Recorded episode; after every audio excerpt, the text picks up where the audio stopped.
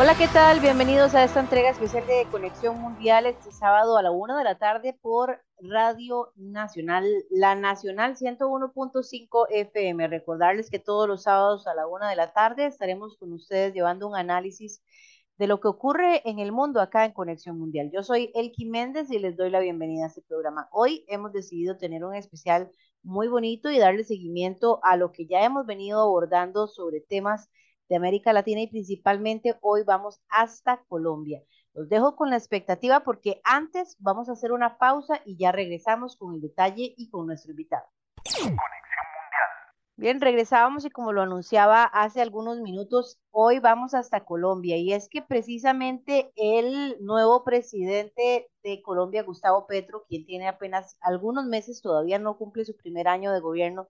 ya ha dado este, varios pasos hacia adelante, algunos que no le han gustado mucho a algunos colombianos, algunos grupos, otros que sí. Han habido también eh, la reanudación de las mesas de diálogo con el ELN, un aspecto muy importante para los colombianos, entre otros temas de política internacional. Vamos a analizar un poco qué ha ocurrido las últimas semanas en Colombia y para eso está con nosotros nuestro amigo de la casa, David Cárdenas. David, ¿cómo estás? Bienvenido a Conexión Mundial una vez más. Muchísimas gracias por la invitación. Es para mí siempre una maravilla poder acompañarles. Bueno, David, acá hemos vivido todos los procesos políticos eh, de los últimos meses en Colombia. Hablamos incluso al principio de lo que fueron las eh, primeras eh, rondas de elecciones internas de los partidos políticos en Colombia. Luego hablamos de la primera ronda electoral y nos hemos ido así abordando y conociendo un poco las figuras políticas de su país hasta que Gustavo Petro logra la presidencia. Una presidencia que para retomar un poquito, tal vez a quienes nos están escuchando, completamente atípica, ¿verdad? Eh, algo nuevo para, para la política eh, colombiana, por lo menos de las últimas décadas, y que le genera también mucha ilusión a ciertos grupos luego de tantos sufrimientos, no solamente en políticas económicas, sino también en materia de seguridad, de crimen y también de cómo se ha estado eh, manchando la política en, eh, en los países de América Latina, no hablemos solamente de Colombia. Sí, en efecto, pues el gobierno de Gustavo Petro representa una lógica de cambio frente a lo que había sido ya una tradición histórica en Colombia, ¿no? Digamos que en un primer momento es importante anotar que siempre que se ha hablado de Colombia en términos de la, del análisis de, sus de su democracia y de sus grupos políticos, se ha tendido mucho a caer en la lógica de que es la, una de las democracias más antiguas y estables del continente y que eso pues, se deriva de una fuerte participación ciudadana. En efecto, pues lo que se ha contrastado con la historia es que eso no siempre es cierto y que lo que ha habido es un ejercicio digamos, histórico también de exclusión de gran parte de las posiciones políticas en beneficio de unas, de unas posiciones bastante específicas de algunos, de algunos partidos que habían sido reconocidos históricamente como los partidos tradicionales. La llegada de Gustavo Petro rompe esa, esa dinámica de reconocimiento del partido tradicional como el único agente político en, en la democracia representativa y trae detrás de sí, pues una serie de nuevos elementos que ahora definen pues bastantes cambios en términos de lo que sería la política interna de Colombia. Por poner un caso, el gobierno de Gustavo Petro es uno de los primeros gobiernos en reconocerse abiertamente de izquierda en el país. Y eso de por sí implica un gran cambio, no solo semántico, sino también práctico. En un segundo lugar, implica una nueva visión de cómo debe concebirse la paz con los grupos armados que durante tanto tiempo han estado presentes en el territorio colombiano. Y adicionalmente, pues trae consigo una serie de discusiones económicas, políticas y también ambientales frente a temas tan variados como la el, el, consumo de drogas y el mercado de drogas internacional, la migración, el reconocimiento a regímenes tradicionalmente catalogados como eh, autocráticos por parte del gobierno de los Estados Unidos, como es el caso de Cuba o como es el caso de Venezuela, y una serie de discusiones nuevas que hay en torno a temas ya más profundos de la política interna colombiana, como son la reforma rural integral, la posibilidad de cumplir el acuerdo final que se firmó con las FARC eh, en La Habana. Esa clase de discusiones son digamos, nuevas aproximaciones que ahora viene a enfrentar el nuevo presidente y que por supuesto han, han implicado un remesón en términos de cómo se concebía la política tradicional hasta hace solo unos ocho meses. David, es muy interesante porque has hecho en un par de minutos un resumen de lo que ha sido la realidad colombiana durante décadas e incluso eh, nos das pie para poder empezar a abordar cada uno de los puntos desde la perspectiva de cambio, porque aunque el mal podría ser el mismo, la cura es lo que está cambiando. La forma de tratar las situaciones sociales, políticas y económicas de Colombia son distintas, porque además, como lo decís, es un, es un, es un, un punto de inflexión bastante importante. No hablemos de si sea bueno, de si sea malo, de si avance o no avance. El cambio y la forma de tratar las cosas ya va a marcar un antes y un después. Lo que venga lo iremos viendo con el paso del tiempo, lo hemos visto en los últimos meses y ya vamos a ir abordando eso. Pero siempre es muy importante esto, porque cuando el poder se concentra y los males se concentran dentro de ese poder, nada pasa, nada pasa y, no vamos a, tapar el sol con un dedo. La realidad en Colombia ha sido muy difícil en muchas aristas, en muchos aspectos, ya has mencionado algunos, la incluso la imponencia que han tenido las guerrillas y el crimen organizado dentro de la sociedad, dentro de la política, dentro de la economía, es algo que se ha establecido muy fuerte y que además no va a significar para nada un reto sencillo para Gustavo Petro, más si estamos hablando de que se quiere un cambio, un punto de inflexión en donde las cosas se traten de forma distinta. Claro, en el tema de paz en particular, yo creo que hay una discusión muy, muy grande porque la complejidad del, conflicto armado colombiano es muy, pero muy grande. No solo hablamos de una eh, discusión o de un conflicto, más bien, entre el Estado y actores que buscan subvertirlo o reemplazarlo o acabarlo, sino que en todo ese escenario también vemos un montón de actores que no clasificarían tradicionalmente en lo que es una noción de conflicto armado. En Colombia no solo hay unas guerrillas que le apuestan a la modificación del orden existente, sino que también tenemos actores armados que se asocian con actores políticos con el objetivo de lograr el mantenimiento del status quo, que son, por ejemplo, el ejercicio de todo lo que conocimos como los grupos paramilitares, que se asociaron para la defensa de la propiedad privada rural en torno a la defensa también de unos sectores políticos tradicionales y generaron una de las mayores oleadas de desapariciones y de desplazamiento forzado en el país, pero además tenemos grupos claramente asociados dentro de la lógica narcotraficante, muchos de estos grupos con redes transnacionales que tienen o que pues se extienden hasta los Estados Unidos y adicionalmente tenemos una serie de grupos que han venido cooptando el control de vastas zonas del territorio nacional en la definición, por ejemplo, de nuevas formas de generar riqueza, como son la minería ilegal, la deforestación, la ganadería extensiva, y todos estos actores, dependiendo del territorio en el que uno se encuentre, se articulan o se organizan de formas distintas y eso por supuesto que implica un reto a la hora de comprender la paz. Anteriormente veníamos de un proceso de paz eh, que ustedes recordarán del que, el que fue del Estado con las FARC-EP y durante este proceso se adoptó mucho una máxima que se hizo famosa en el continente y era repetir que nada estaba acordado hasta que todo estuviera acordado. Esta lógica de negociación en la que eh, se estaba esperando a la definición de un gran acuerdo final que cerrara el conflicto con un actor específico y permitiera el desarrollo y la creación de una paz sostenible y duradera, bueno, estable y duradera en su momento, ha sido reemplazado por un modelo de paz en el que se dice, primero, hay que negociar con todos los actores, sean políticos o no, o más bien hay que hablar con todos los actores, sean políticos o no. Segundo, con los actores con los que se dé posibilidad de una discusión política, como es, por ejemplo, el caso de la segunda guerrilla más grande del país, que fue el ELN, o que hoy en día sería la guerrilla más grande después de la salida de las FARC del conflicto. Se dice, hay que negociar en términos de acuerdos de paz con esta guerrilla, hay que negociar con los grupos residuales de la guerrilla de las FARC, las llamadas disidencias, y adicionalmente hay que apostarle a procesos de sometimiento a la justicia a todos los otros actores, procesos de sometimiento a la justicia que implican eh, un proceso de justicia especial que garantice que estos grupos puedan eh, entrar de nuevo a la lógica pues, de la legalidad con unas eh, penas específicas, con unos mecanismos judiciales mucho más expeditos que los tradicionales y por supuesto eso implica una, una nueva concepción de la paz. Pero adicionalmente,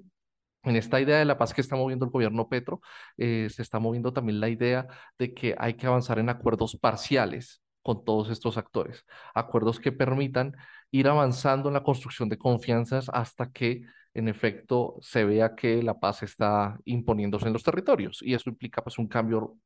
dramático y radical con la lógica de lo que fueron las negociaciones de paz de La Habana, que fue lo que inicié pues, señalando. Asimismo, pues todo esto se recoge en un nuevo concepto que ha venido manejando el gobierno de Petro, que es el, el concepto de paz total. Es una lógica que busca, por supuesto, avanzar en la resolución no solo del conflicto armado con las guerrillas, sino del conflicto armado con todos los actores armados que están presentes en los diferentes territorios del país. Y que son muchos, David, también son muchos, son muchos años de desarrollo. Son muchísimos. Eso es importante, tal vez verlo desde la perspectiva internacional, en donde tal vez hemos tenido una noción eh, de lo que ocurre dentro del país por las noticias, por la historia, incluso, voy a decir algo que puede ser ridículo, pero hasta las mismas telenovelas muchas veces es la referencia que la comunidad internacional tiene de lo que podría ser una realidad este, colombiana. Entonces, tal vez a veces sí es importante como, como destacar específicamente eh, o ilustrar cuál es esa realidad. Y al decir que son muchísimos, es porque son muchísimos, no es las FARC, no es el ELN, no son las disidencias, es que hay una gran red que, eh, que no es un trabajo fácil. Incluso este, cuando Juan Manuel Santos firma el acuerdo de paz con las FARC, es un proceso que no ha terminado. Es un proceso que, que ha costado avanzar, es un proceso difícil. La renegociación con el ELN, que recién se restablece ahora en México, también es un proceso lento. Hay muchas, hay muchas condicionantes que vienen a jugar y además cada una de las guerrillas que se encuentran en este momento dentro de la realidad colombiana muestran una diferencia, no se puede tratar incluso a todas por igual. Es una tarea complicada y que requiere de muchísima estrategia, de muchísimo diálogo y de mucho tiempo también. Así es, y quizás dentro de esa misma dinámica de comprensión del diálogo, y de una temporalidad larga de lo que va a significar el cambio, el gobierno se ha visto obligado también a hablar con sectores con los que tradicionalmente uno pensaría que un gobierno de izquierda no dialoga. Y eso lo ejemplificamos perfectamente con lo que es el caso de eh, las negociaciones en el Congreso de cara al Plan Nacional de Desarrollo. En este momento en Colombia estamos en toda la discusión de lo que va a ser la ley general que demarca la ruta de cómo serán los cuatro años que vienen. Y en ese sentido, lo que hay ahorita es una intensa presión en el gobierno y en el Congreso por lograr aprobar un plan nacional de desarrollo que represente todas estas apuestas de cambio que estaban puestas en el programa de gobierno, al mismo tiempo que los sectores tradicionales intentan ubicar allí algunas reivindicaciones históricas buscando que el gobierno del cambio no las desbarate. Entonces, dentro de este juego de negociaciones y discusiones, por supuesto que también la paz juega un papel fundamental, no solo los procesos de paz que vayan a venir el que se pueda realizar con el ELN, lo que se logre discutir con las disidencias, de las llamadas disidencias de las FARC, lo que se logre hablar con otros actores armados, sino la implementación del, del proceso de paz que ya, estuvo, ya estaba en curso y que nunca se implementó a su, eh, a su cabalidad o a cabalidad, como es el caso del, de la implementación del Acuerdo Final de La Habana. Es muy importante señalar que este acuerdo, si bien fue firmado ya hace bastantes años, no ha logrado el grado de implementación que se buscaba. Y todo fue gracias al hecho de que el presidente anterior no se empeñó en cumplir con lo acordado. De hecho, intentó de formas reiteradas eh, hacer trizas el acuerdo, volver a un estado eh, de, de guerra con algunos sectores armados, y fue la sociedad civil la que logró, pues, dentro de todo ese proceso, contener el ejercicio que, implicaría volver a la guerra, ¿no? Entonces, bajo esa lógica, hoy en día lo que está buscándose es que la implementación de este acuerdo vuelva a coger fuerza, vuelva a garantizar una financiación, vuelva a tener el enfoque que, que se requería para así poder de una vez por todas ir cerrando estas brechas históricas que son las que han generado el conflicto, porque ese es otro elemento adicional que hay que destacar, y es que En Colombia la gente no pelea porque quiera pelear. Es decir, el conflicto armado no apareció porque un día alguien dijera, deseo coger un fusil y entrar a la montaña, sino porque en efecto hay una serie de condiciones estructurales que tenían que ver precisamente en su momento con el acceso y el uso a la tierra, con la posibilidad de participar en política, que en su momento estaban cerradas y que hoy apenas están empezando a corregirse. Esta clase de deficiencias históricas de la que es llamada una de las democracias más viejas del continente son parte de las deficiencias que deben resolverse para garantizar que el futuro proceso de paz con cualquier otro actor funcione si no hay apertura del sistema político, si no hay reforma rural, si no hay una nueva política de drogas, si no hay una aproximación a las víctimas que implique un ejercicio de reconocer sus derechos de verdad, justicia, reparación y no repetición, si no hay nada de esto, no podemos garantizar que vaya a haber paz en un futuro cercano. Y de lo que sabemos del gobierno actual, pues hay una intención muy grande en garantizar que eso sí se cumpla y que estos puntos sean abordados de forma adecuada por eh, la institucionalidad de cara al futuro. Porque también esto es otra cosa que hay que tener en cuenta. Este es el primer elemento, el primer eh, punto de discusión de una política de mucho más largo aliento. El gobierno va a durar solo cuatro años, pero la implementación de los acuerdos de paz va seguramente a durar más de cuatro años. Y por supuesto se requiere dejar amarrado todo esto de forma normativa e institucional para que la implementación no sea desbaratada en el siguiente gobierno. Precisamente acabas de tocar dos puntos en los que yo quería hilar muy delgado. Primero, el origen. Hoy que estamos hablando de negociaciones, de diálogos entre guerrillas y el gobierno colombiano, creo que es importante destacar ese origen de las guerrillas. Y me quedo con la frase de que en Colombia la gente no pelea porque quiere pelear, no, no hace una guerra porque quiere pelear, sino porque realmente existen y en el pasado y en su origen existieron grandes necesidades y que fue la vía que se encontró para defender y que pues se fue distorsionando quizás y se fue haciendo más grande quizás. Además habría que ver un poco el contexto en el que se encontraban en ese momento y el principal ejemplo y la prioridad uno en, este, en esta línea que de alguna forma surge de una estructura, podríamos decir, política o estratégica, eh, es la FARC. Entonces sí me gustaría hilar un poco más delgado, David, sobre ese origen, ¿verdad?, de las guerrillas, porque desde fuera no se sabe lo que se conoce desde dentro, desde fuera no se entiende la situación que se vive adentro y muchas veces existen mitos, tabús y, perspectivas de realidades muy distintas. Ahora bien, no estamos justificando la guerra, no estamos justificando la violencia, sin embargo, todo tiene un origen y una razón de ser y que es importante tal vez en este espacio que estamos dialogando sobre cuáles son, a lo que no hemos llegado aún, cuáles son los puntos que se están negociando, cuáles son los intereses de los involucrados. Pero para tal vez entender un poco más eso, debemos ir un poco más atrás y entender cuál es el origen de los involucrados. Eso por un lado. Y por otro lado, otra cosa que mencionas que es muy importante es dentro de la democracia de, la, de América Latina, además de ser muy linda y de ser un, un derecho y un beneficio y una cosa maravillosa que tenemos todas las personas de esta región o la mayoría de los países de esta región, también tiene deficiencias en su sistema como lo es esto. Que cada cuatro años, cuando cambia un gobierno, cada cinco años, cuando cambia un gobierno de la República, cambian las cosas. ¿Cuáles son los intereses del presidente anterior de no haber avanzado en lo que tanto costó, porque no fue sencillo tampoco para las administraciones anteriores y que vuelve un reto más grande para las, eh, para las presidencias actual y las venideras? ¿Y cómo sostenerse en el tiempo eso? Porque al final los involucrados realmente y los afectados realmente es la misma sociedad colombiana, no los políticos que están dentro de, ni tampoco los involucrados dentro de los diálogos y de los procesos de guerra. Sí, yo creo que en ese sentido es importante tener en cuenta que en términos del análisis del conflicto armado en Colombia, en primer lugar, eh, se tiene que entender que el conflicto armado es un conflicto que se vivió en torno al uso y el acceso de la tierra o a la tierra. ¿sí? En el inicio del siglo XX lo que veíamos era una élite muy pequeña que controlaba grandes extensiones del, país y que, por supuesto, ejercía sobre, ese,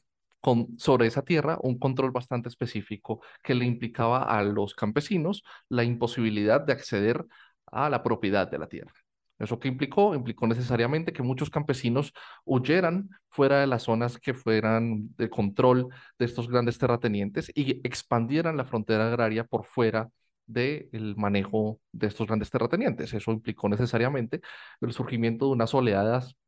de desplazamiento de campesinos que se fueron hacia lo que en ese momento era selva, selva adentro, a montar eh, ejercicios comunitarios de campesinado básicamente una lógica de garantizar la supervivencia de los campesinos. Y en todo ese proceso lo que vino fue una, una narración estatal oficial de que estos campesinos lo que en realidad buscaban era crear repúblicas independientes por fuera del Estado. Eso, por supuesto, eh, entró dentro de un relato en el cual era necesario acabar con esas lógicas de colonización del campesinado que favorecieran eh, más a los terratenientes que seguían manejando un sistema medianamente feudal del uso de la tierra, en el cual el campesino era un jornalero o un aparcero que trabajaba en la tierra del propietario para recibir solo una parte de lo que producía y el resto se lo entregaba a tal propietario. Esa discusión es la que genera la aparición de las guerrillas en Colombia. Eso se ve, por supuesto, eh, afectado también por una lógica de exclusión del sistema político, porque cuando estos campesinos decidieron organizarse políticamente y participar en política, se les dijo, no señores, no es posible, hay solo dos partidos y en la lógica de dos partidos nos vamos a quedar, que es todo lo que se conoce en la historiografía colombiana con el ejercicio del Frente Nacional, la alianza entre los dos partidos tradicionales más viejos del país para turnarse el poder cada cuatro años y así garantizar que ningún otro actor interviniera en la política. Y por supuesto, eso lo que genera es un ejercicio de radicalización en el que las comunidades campesinas terminan armándose y buscando por sus propios medios unas lógicas de autodeterminación. Ese es, en términos muy rápidos y generales, digamos que estoy intentando aquí reducir 60 años de conflicto en cinco minutos, pero eh, es en términos muy generales el contexto en el cual se desarrolla todo lo que es la aparición del conflicto armado en Colombia, por lo menos desde la experiencia de lo que fueron las FARC-EP. El ejercicio del ELN, si bien comparte este mismo contexto, también se deriva de la experiencia de lo que fue la Revolución Cubana porque en el caso de la fundación del ELN, lo que vemos es un ejercicio por medio del cual algunas personas viajan a Cuba, conocen el proceso de lo que fue la revolución cubana y desean importar ese mismo mecanismo a Colombia bajo unas lógicas pues, de lucha de guerrillas similares a las que practicaron eh, los integrantes del M26 en Cuba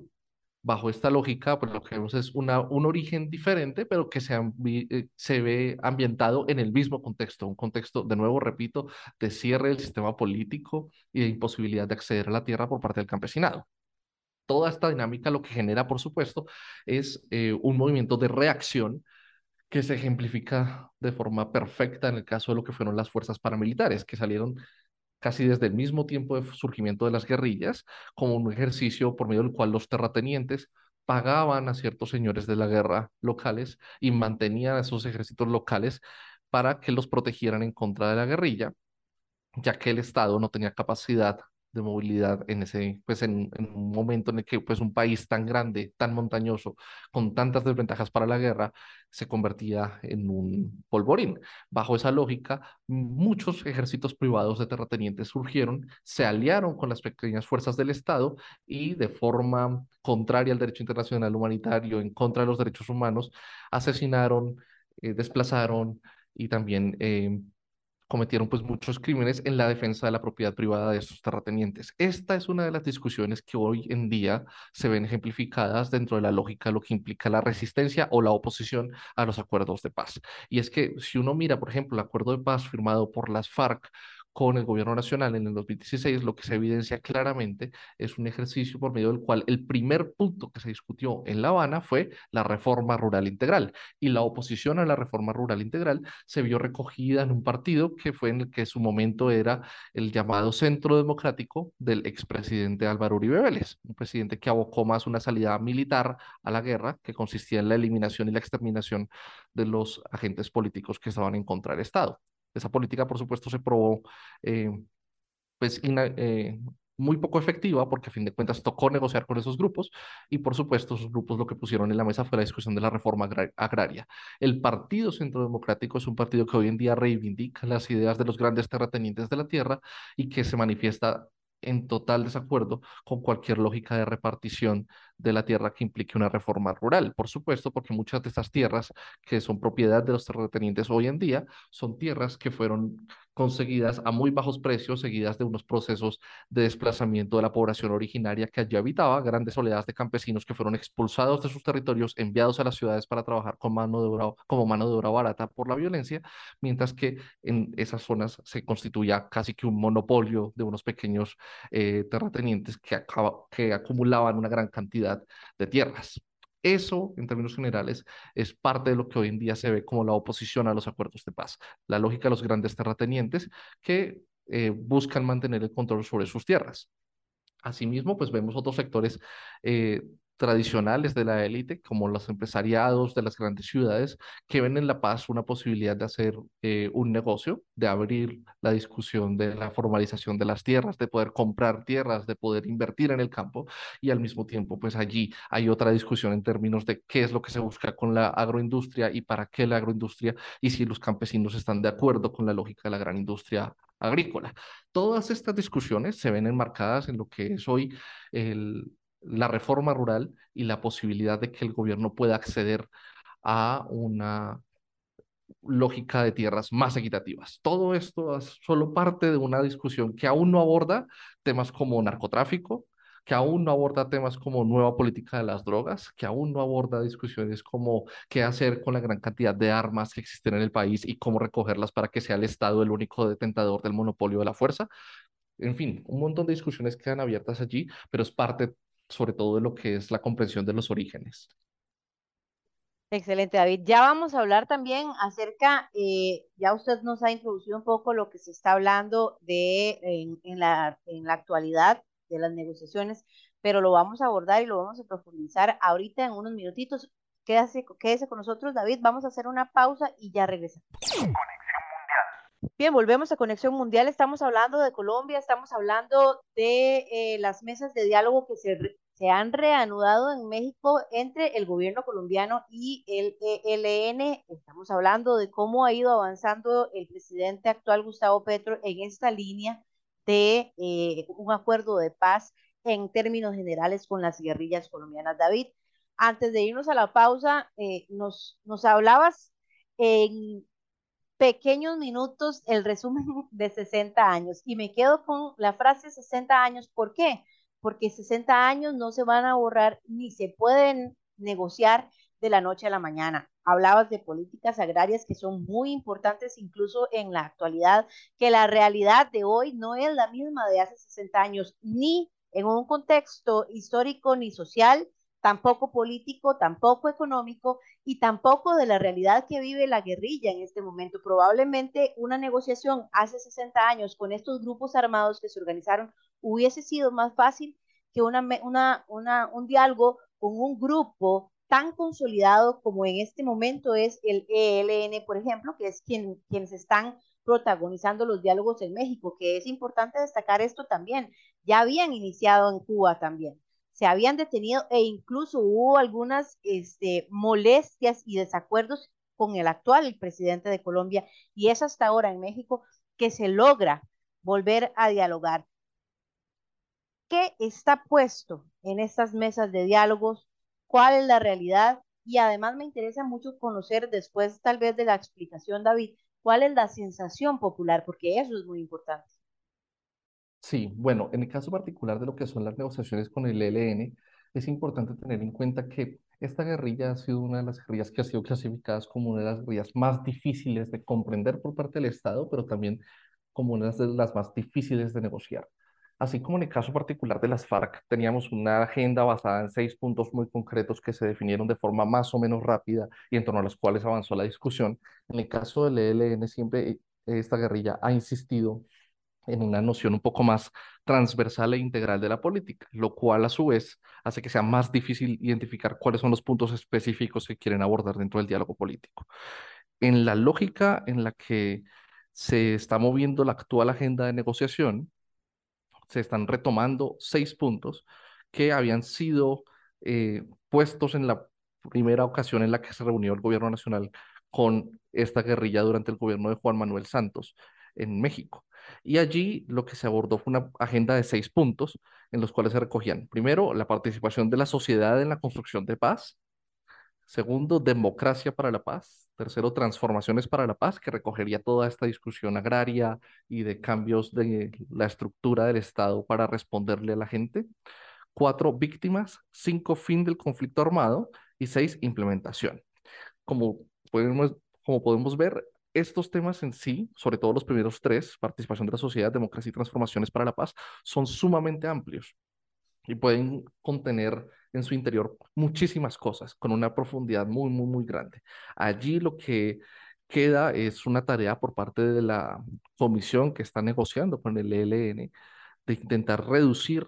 la definición de estos puntos para tener claro sobre qué se va a hablar, porque si algo que está claro en las negociaciones de paz es que si tú hablas de todo el tiempo,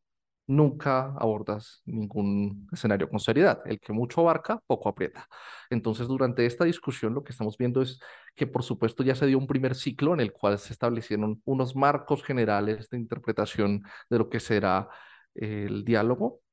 Y ahorita que empieza este segundo ciclo en la ciudad de, en, en México, perdón, lo que viene entonces es la discusión de cuáles serán los contenidos específicos que se van a abordar por cada uno de los puntos, sobre todo en el primero. ¿Cómo vamos a considerar que se va a dar la participación de la sociedad en la construcción de paz? Para el ELN este punto es muy importante porque el ELN, así como todas las guerrillas, tiene una base social y esto creo que también es importante entenderlo en términos del análisis internacional. Las guerrillas no existen sobre el aire, las insurgencias no existen sobre eh, poblaciones enteras que han sido obligadas o han sido forzadas a creer en la guerrilla. No, la base social de las guerrillas y de las insurgencias, no solo en Colombia, sino en todos los países, existen. Las guerrillas existen gracias a que hay gente en mayor o menor medida que los apoya. Y bajo esta lógica, por supuesto que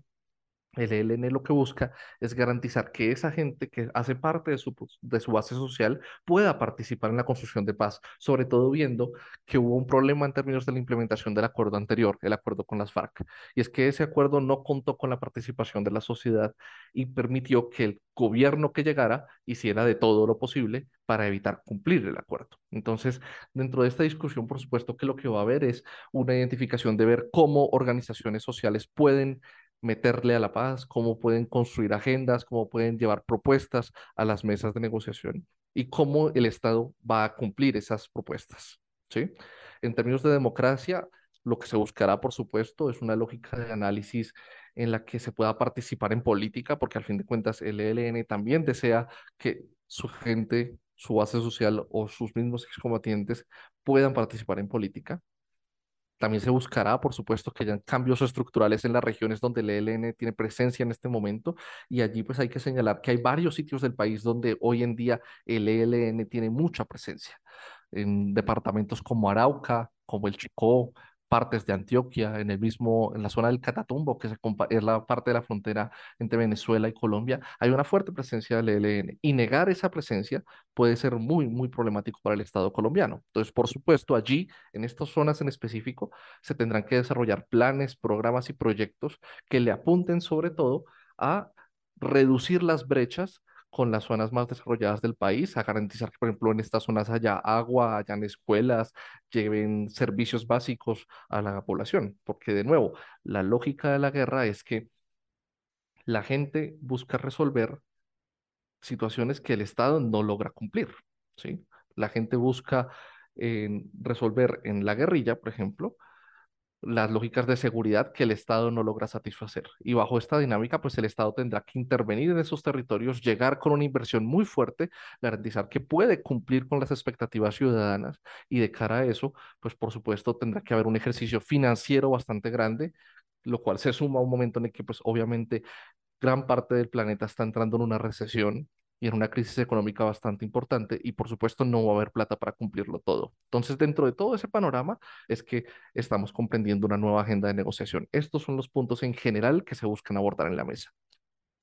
Precisamente por eso hice la última consulta. ¿Cuál es la sensación popular? Porque muchas veces uno creería que, con, que estar dentro o en medio de una, de una guerra como la que se ha vivido por décadas en Colombia, significaría cierta repulsión de la sociedad hacia las guerrillas. pero no necesariamente, y nos lo explicabas hace un momento, David, no necesariamente, porque además el descontento popular eh, que ha existido en Colombia durante los últimos años ha sido muy grande y lo hemos visto. Lo hemos visto en manifestaciones muy importantes. A Iván Duque incluso los últimos años se le paralizó una reforma tributaria este, con, con unas manifestaciones masivas impresionantes. Y ya también vamos a hablar un poco de las manifestaciones que se han venido generando en los últimos meses, en las últimas semanas, a favor y en contra del presidente de Gustavo Petro. Pero precisamente por eso le hice la pregunta sobre la sensación popular, porque, porque no, la realidad no siempre es lo que parece,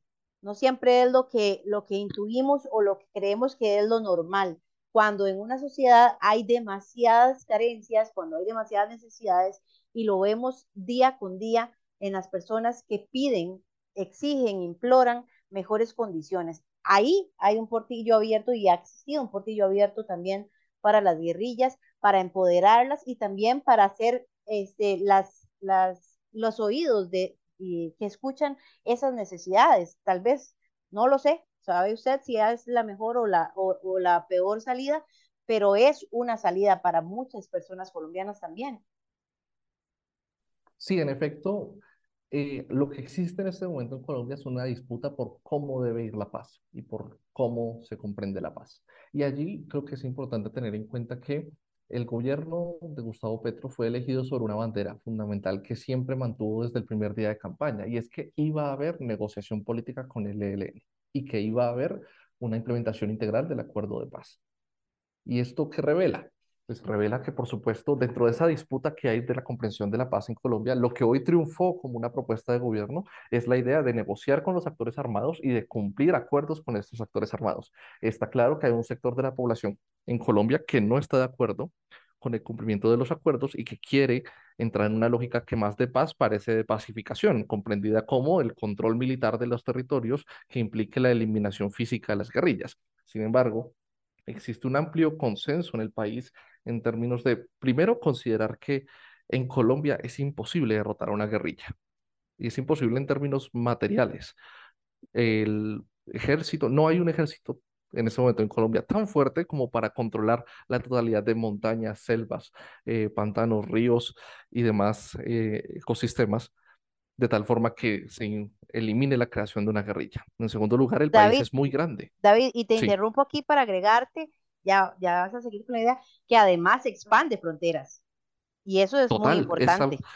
exacto. Así como, por ejemplo, el ELN tiene también bases en Venezuela, y como las mismas FARC tuvieron un ejercicio de control sobre las fronteras en Ecuador y en Perú, asimismo, pues es imposible pensar que el Estado colombiano pueda controlar la totalidad de su territorio. Y no más pensémoslo con un país mucho más pequeño. Sería mucho más simple pensar que es posible acabar físicamente con las guerrillas en un país que es del tamaño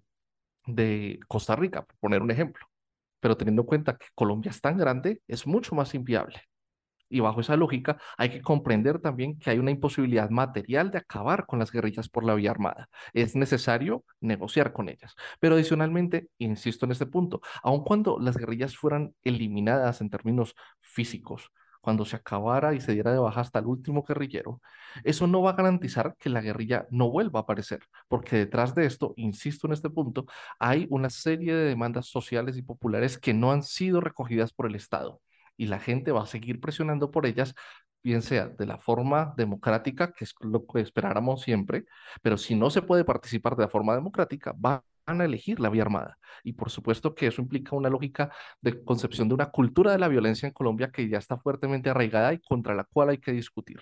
Bajo esta dinámica es por supuesto necesario entender que es necesario negociar. Y las negociaciones tienen que recoger muchos elementos, no solo de cambio cultural, sino también de los cambios estructurales y concretos en los territorios más atrasados del país, en aquellos territorios donde vive la población más vulnerable. Dentro de esta dinámica está claro que hay un amplio, una amplia proporción de la sociedad colombiana que está de acuerdo con la paz negociada y creo que la discusión es más por el contenido de la paz negociada que por el hecho de que se negocie o no la paz, que es muy diferente. Las protestas que se han visto, ya con esto entraría como entre más de, lo que está pasando hoy en día, no son protestas que se estén estableciendo en torno a la definición de si paz sí o paz no, sino cómo iría la paz y qué tanto se negocia y qué tanto se cede con los actores armados. Y allí lo que está claro también es que hay una intención de parte del gobierno, primero, de garantizar la protesta, que es algo que no se veía hace mucho tiempo en este país, y segundo, de facilitar los espacios para que la gente pueda opinar frente a cómo debe hacerse la paz. Y allí, por supuesto, que gran parte de la tarea le toca es a los propios grupos armados, porque los propios grupos armados son los que están también ayudando a confeccionar la agenda. Entonces también todas estas disputas que hay en términos de cómo se concibe la paz deben ser entendidas como un reclamo de la sociedad civil a los actores armados para que se pongan de acuerdo. No es que la gente quiera más guerra o no es que la gente quiera pacificación, lo que la gente quiere es que haya una paz rápido y eso implica pues, que se sienten a negociar de forma consistente y constante en poco tiempo. Y eso, por supuesto, va a, implicar un ejercicio bastante largo de eh, organización de las agendas comunes. Una vez se tengan las agendas comunes, si hay voluntad de negociación por parte de ambos lados, la negociación puede salir rápido. La cuestión es esa. ¿Habrá posibilidades de que todos los actores estén de acuerdo? El gobierno quiere negociar y eso está clarísimo para todo el mundo. Habrá que ver si los actores armados también lo quieren. Y, y no solamente que se, la gente quiere que se llegue a una paz rápido, sino que también de alguna forma colateral con los diálogos se atienda las necesidades y los intereses de cada individuo por separado, que son muchísimos. Si hablamos de que las guerrillas son muchísimas, los intereses y las necesidades de los colombianos son mucho más todavía y es bastante complejo abordarlas todas. Y de alguna forma, eh, el diálogo de la paz salpica esas necesidades, no solamente con la forma de gobernar de un presidente, sino también estas otras aristas que son importantes. Totalmente de acuerdo. La cuestión allí radica, por lo menos, en cómo comprender de forma colectiva, pero también individual, las implicaciones que tiene la paz. Por ejemplo, si tenemos un caso que ya es conocido, desde que las FARC eh, firmaron el, el, acuerdo de paz, ¿cierto? Desde ese momento en, hasta hoy en día, han sido asesinados de forma consistente cientos de excombatientes que no fueron protegidos por el Estado, que firmaron y creyeron en la propuesta de paz y que perdieron su vida después de haber firmado la paz. Ellos, los excombatientes, los firmantes de paz, como parte de un grupo específico que le creyó al Estado y que decidió dejar las armas, son la ejemplificación perfecta de un grupo al cual no se le ha atendido después de la firma de paz. Y por supuesto, mucha gente podría decir, los excombatientes son excombatientes y en ese sentido son diferentes a nosotros, pero es que eso no es cierto. Plantear esa lógica implica pensar que cualquier persona que no encuentra una salida a las reclamaciones que tiene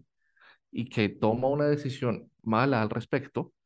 es de por sí un ciudadano de segunda categoría y no lo es. Y esto es importante tenerlo en cuenta tanto los firmantes de paz como las comunidades en las zonas más apartadas del país no son ciudadanos de segunda categoría, son personas que exigen que el Estado cumpla aquello para lo que el Estado ha sido creado y es la garantía de sus derechos. En términos de la garantía de derechos, el Estado debe cumplir con todas las, las posibilidades de acceso a los derechos humanos y también a un bienestar mínimo y básico para la totalidad de la población, no solo para algunos sectores. Entonces allí también hay parte de la discusión que tiene que abordarse y es por eso que también uno entendería la reticencia de ciertos actores armados a la hora de negociar. Si ven que el fracaso de la implementación ha llevado a que seis años después hoy no tengamos un acuerdo de paz totalmente implementado, cualquier persona estaría recelosa del Estado colombiano. Por supuesto, ahora hay un nuevo gobierno y ahorita lo que viene es un nuevo proceso de creación de confianzas en el cual se pueda decir, este, este gobierno sí va a cumplir pero por supuesto que los antecedentes no son los mejores ni los más halagadores en esos términos. Bien, David, nos queda muy poco tiempo, así que vamos a hacer una pausa porque también me interesa muchísimo hablar de las reformas que está proponiendo en este momento el, presidente Gustavo Petro ya desde, una, eh, desde un área más social y económico. Vamos a hacer una pausa y ya venimos. Continuamos en Conexión Mundial ya con el cierre de este programa del día de hoy, hablando sobre Colombia, sobre las mesas de diálogo, sobre también lo que ha sido eh, las principales propuestas del presidente Gustavo Petro en estos pocos meses de su gestión. Aún no cumple su primer año, pero ya hay bastante información que procesar, así que nosotros estamos analizándolo con David Cárdenas. David, estos días eh, han habido algunas manifestaciones a favor y en contra del presidente Gustavo Petro, algo que tampoco es ajeno a la realidad colombiana, ¿verdad? Que se ha vivido en todos los eh, tiempos y que tampoco es ajeno a la realidad de cualquier país. Hay quienes están a favor de algunos proyectos y hay quienes están en contra y las manifestaciones también siempre ha sido una forma de, expresar nuestras necesidades y, nuestros, y defender nuestros derechos. Tal vez eh, brevemente explicar cuál es el contexto social en este momento, cuáles son esas reformas. Eh, hay una de salud muy importante que propone y que ha tenido mucha aceptación, pero también hay algunos aspectos como de transporte y otros que han tenido muchas críticas, en donde ha encabezado principalmente lo que hoy por hoy es la oposición colombiana. Así es. Lo primero que hay que señalar es que este gobierno está, parece, parece que está comprometido con la idea de que las manifestaciones se realicen y que la democracia no solo se exprese en términos de las votaciones en los órganos representativos, sino también a partir de un ejercicio democrático de participación en la calle, de lo que la gente opina y considera. Y eso de por sí ya es un gran avance en la democracia colombiana. Una democracia tan limitada y tan cerrada como la colombiana que tenga la posibilidad de que al fin un Estado garantice al menos eh, de, de, de inicio la posibilidad de manifestarse es un gran avance. En segundo lugar, está claro que la propuesta de cambio del presidente Gustavo Petro y la vicepresidenta Francia Márquez pasa por una serie de reformas que prácticamente buscan abordar todos los temas en los que se ha venido construyendo un modelo neoliberal o de privatización de los servicios y de las garantías de los derechos humanos en los últimos 40 años. Por lo tanto, obviamente hay un ejercicio de intervención y de reforma en casi todos los temas que son centrales para un Estado. Salud, educación, acceso y garantía a todos los derechos humanos, agua, eh, alimentación, el cumplimiento de los acuerdos de paz. En fin, hay una serie de propuestas y de reformas que se están abordando todas al mismo tiempo porque también se siente una urgencia por parte de la población, de la sociedad, que quiere ver cambios ya. Y el gobierno fue elegido en la lógica de que una vez electo iba a empezar a hacer cambios sustanciales en poco tiempo. Hay unas grandes expectativas ciudadanas y poco tiempo para hacer la realidad. Por eso entonces vemos que ahora hay una discusión muy grande frente a la reforma a la salud, va a haber una reforma pensional, una reforma laboral, vienen reformas en términos del acceso a sistemas de transporte y la creación de un código ferroviario, vienen reformas, eh, otra reforma tributaria que posiblemente se avisora en uno o dos años, vienen más cambios en todas las lógicas de lo que hoy en día es el Estado. Entonces, bajo esa dinámica, por supuesto que lo que existe es un apoyo al programa de gobierno que no se expresa necesariamente en las calles. Y allí es importante tener en cuenta que la semana pasada se convocaron una serie de movilizaciones, unas a favor del gobierno y otras por parte de la oposición. La oposición hoy en día en Colombia se encuentra pasando un proceso de recomposición. Y eso se debe especialmente a un tema específico y es que la oposición en Colombia nunca había sido oposición, históricamente había sido gobierno. Por supuesto, esto implica un cambio en la lógica en cómo se mueven las las fichas de la oposición, tanto en la opinión como en la sociedad civil como en la calle. Y por supuesto, este mismo cambio está afectando al nuevo gobierno que había estado acostumbrado a estar en la oposición, pero nunca se había visto en la tarea de ejecutar políticas públicas concretas. Estos temas han generado una una situación un poco paradójica en ambos casos, tanto en la oposición como en el gobierno, y es que nadie se siente cómodo en su lugar actual. Teniendo en cuenta que nadie se siente cómodo en su lugar actual, se toman a cabo eh, unas lógicas que en un primer momento no parecen ser muy entendibles, y es que en este, en este sentido, la primera semana que vimos, la, más bien la semana pasada que vimos eh, movilizaciones, por un lado, vimos una movilización muy pequeña a favor del gobierno en la capital, seguida de unas movilizaciones mucho más grandes en varias de las localidades más alejadas del país. Y en otro caso, lo que vimos fue que en Bogotá, la capital del país, hubo una gran movilización, o bueno, una movilización un poco mayor eh, por parte de la oposición que no logró contrarrestarse con las movilizaciones de los otros municipios en Colombia. Entonces lo que vemos también es que hay una recomposición de las fuerzas de oposición y de las del gobierno que aún no termina de materializarse en la calle. Esto apenas es solo un primer round de la definición de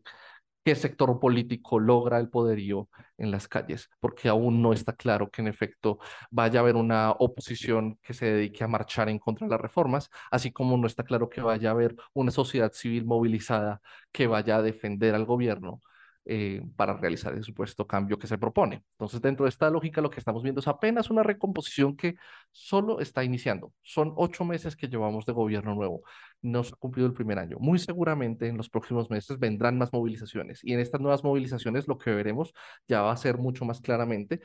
qué sectores políticos intentan posicionar la lógica de el apoyo desde la ciudadanía en las calles. Eso aún no está tan claro. Que además es un tema de sentido común, ¿verdad? Es muy poco tiempo el que Gustavo Petro lleva en la presidencia. Creo que hay cierta amnistía que eh, la popularidad y la sociedad le da a un presidente en donde además eh, habrá quienes se movilicen más por un tema ideológico que por una razón social, pero también habrá quienes eh, se dejen llevar por la lógica y por la realidad común, ¿verdad? Lo que se necesita. Si el presidente me lo está dando, pues evidentemente no voy a ir a marchar en contra.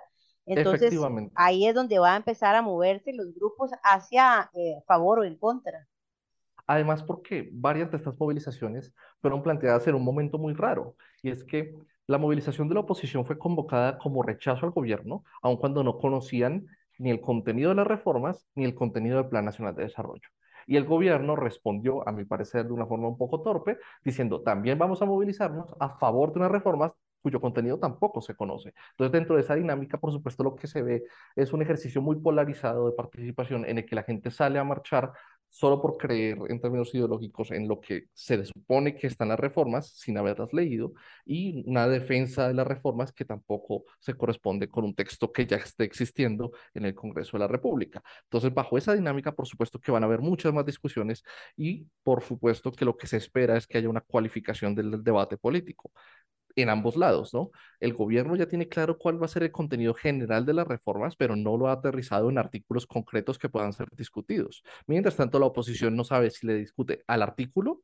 o a la idea general de la reforma y de qué forma propone una,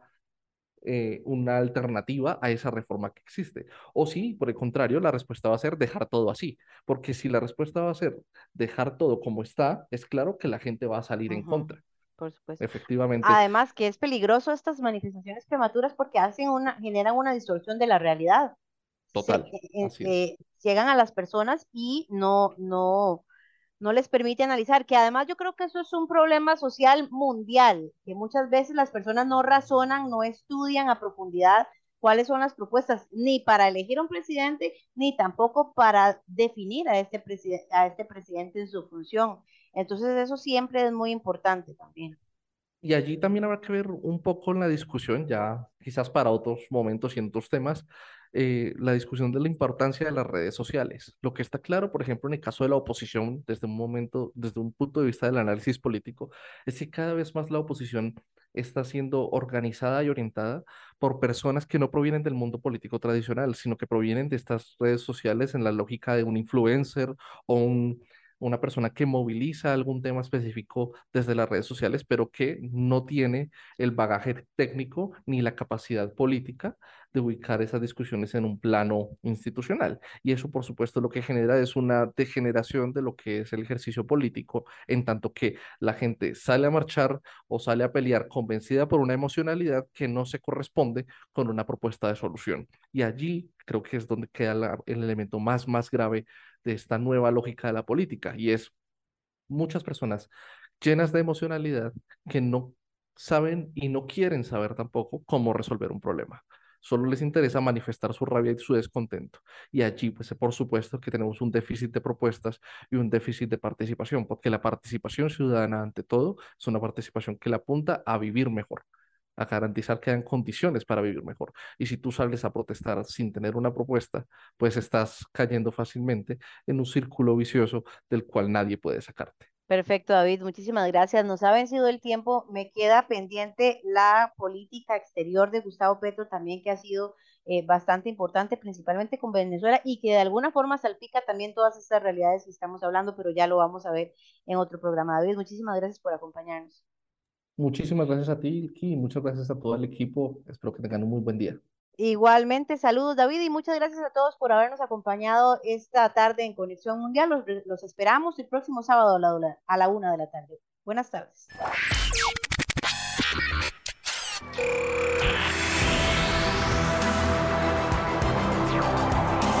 Nos despedimos.